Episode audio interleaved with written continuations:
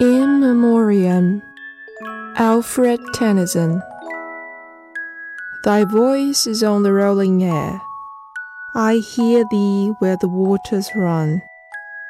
Thou standest in the rising sun, and in the setting thou art fair. What art thou then? I cannot guess. But though I seem in star and flower to feel thee some diffusive power, I do not therefore love thee less. My love involves the love before. My love is vaster passion now. Though mixed with God and nature, though, I seem to love thee more and more. Far off thou art, but ever high.